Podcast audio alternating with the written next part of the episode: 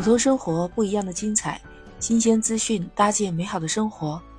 欢迎收听，我是 Lisa。哎呦，我跟你说啊，就在上个月底的时候啊，有一款意大利的那个奢侈品的品牌叫 Todes，英文的写法应该大家都有见过，T O D 撇号 S，呃，中文直译过来就是托德斯。这是一个意大利的品牌，它最近就宣布李诞作为品牌挚友。并且还发布了一组呃给李诞拍摄的大片，结果哈这个事情就引起了网友的热议。你知道李诞是谁吗？他是我们国家顶流的脱口秀演员、编剧。都知道啊，他在舞台上是一个侃侃而谈的内蒙古大男孩，他似乎就是那种有一股与生俱来的魔力。他的语音、语调、肢体啊，甚至外表，都是充满了那种搞笑的。他就是一个典型的脱口秀表演者，但是他的外表真的不帅气，这个你懂的啊。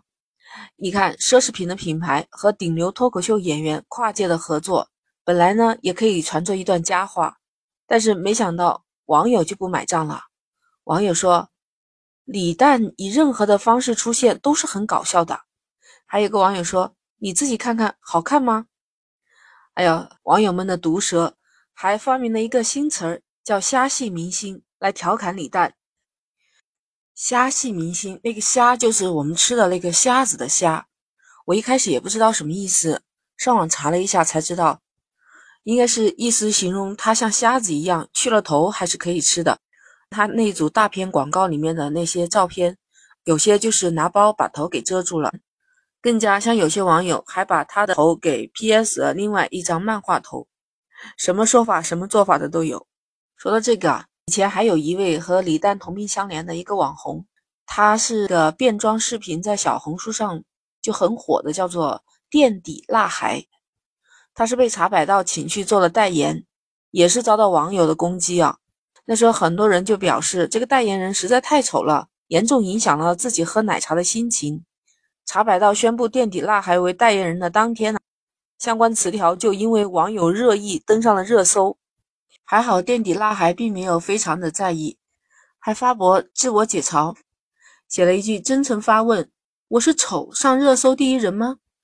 表面上看，这两个代言都是因为选的合作人他不符合广大的消费者的一些审美，那难道品牌方真的没有考虑到市场环境和消费者的审美吗？我看也不一定，本来东西方文化就有差异，所以。导致这个国内国外的这种消费审美观念也会有差异的。就说去年迪士尼公布的那个真人版的小美人鱼女主角 Helen Bailey，她就是呃头发棕色，皮肤是那种麦色，皮肤偏黑的这种小女孩。但是我们广大的中国网友呢，就表示这个形象与大家心目中的白富美的美人鱼形象相差太远。但在海外呀。多数的观众并没有指责他的外貌，但是更看重他灵动的神态和优美的歌声。从海内外的主流意见的差异中，我们可以看出来，在审美这个问题上啊，海外消费者可能会比较的包容和多元化。你像我们国家是出口大国嘛，那我们出口的品牌其实也不用担心会像 Todes 这样，会因为代言人太丑让消费者不买账。为什么这么说呢？Lululemon 都知道啊，现在是全球风头正盛的一个运动品牌。那它在模特的选择上开始注重多元化，它不局限于我们主流观念中的这种瘦和美的女性形象，你知道吧？它还选了一些身材比较丰满的这种模特，通过多种的形式，它能够传达出一种积极的品牌理念，就是健身不仅仅是为了变得更加苗条，更加是为了让自己自洽和自信。就算是身材不够完美，也可以穿出漂亮的瑜伽服，享受运动。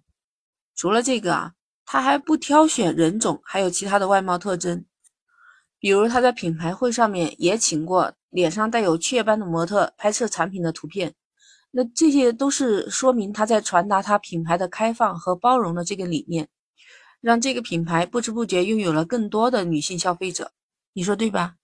其实，在国外啊，还有一些非主流的。但是流量大的惊人的网红，你像这个 Wendy Harrell，她就是一个参加了全美超模之后走红的一个黑人模特啊。她的皮肤就非常的特殊，那是因为她四岁的时候啊查出来患有白癜风，她的脸和身体啊就有一一些大面积的那种白斑，这个啊就让她被很多人称之为奶牛超模。其实，在青春期的时候啊，她皮肤上这些白斑还被她的同龄人歧视、霸凌啊，让她很痛苦。后来，她决定走出阴霾，成为了一名模特。这个职业让她重新开始了自信，也获得了来自很多人的认可。大家不但喜欢她这种有辨识度的肤色，还敬佩她具有接纳缺陷的这种自信和勇气。你不知道吧？她在美国这个照片墙的社交平台上也有了一千多万的粉丝。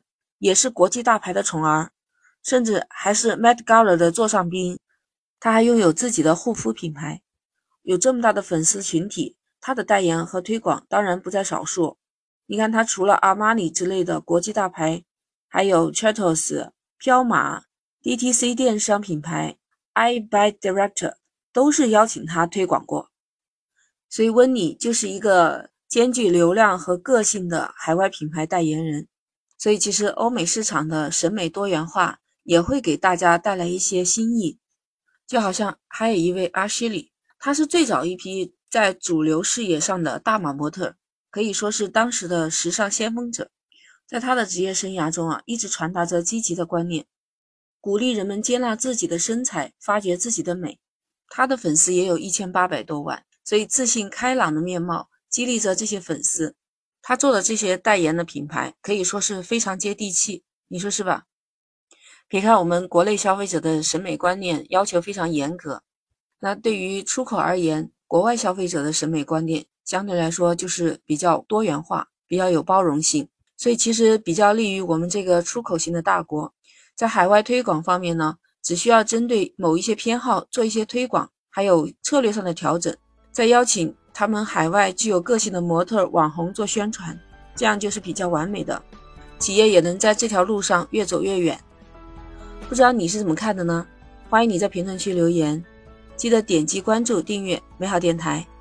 那我们今天就聊到这儿，下期再见。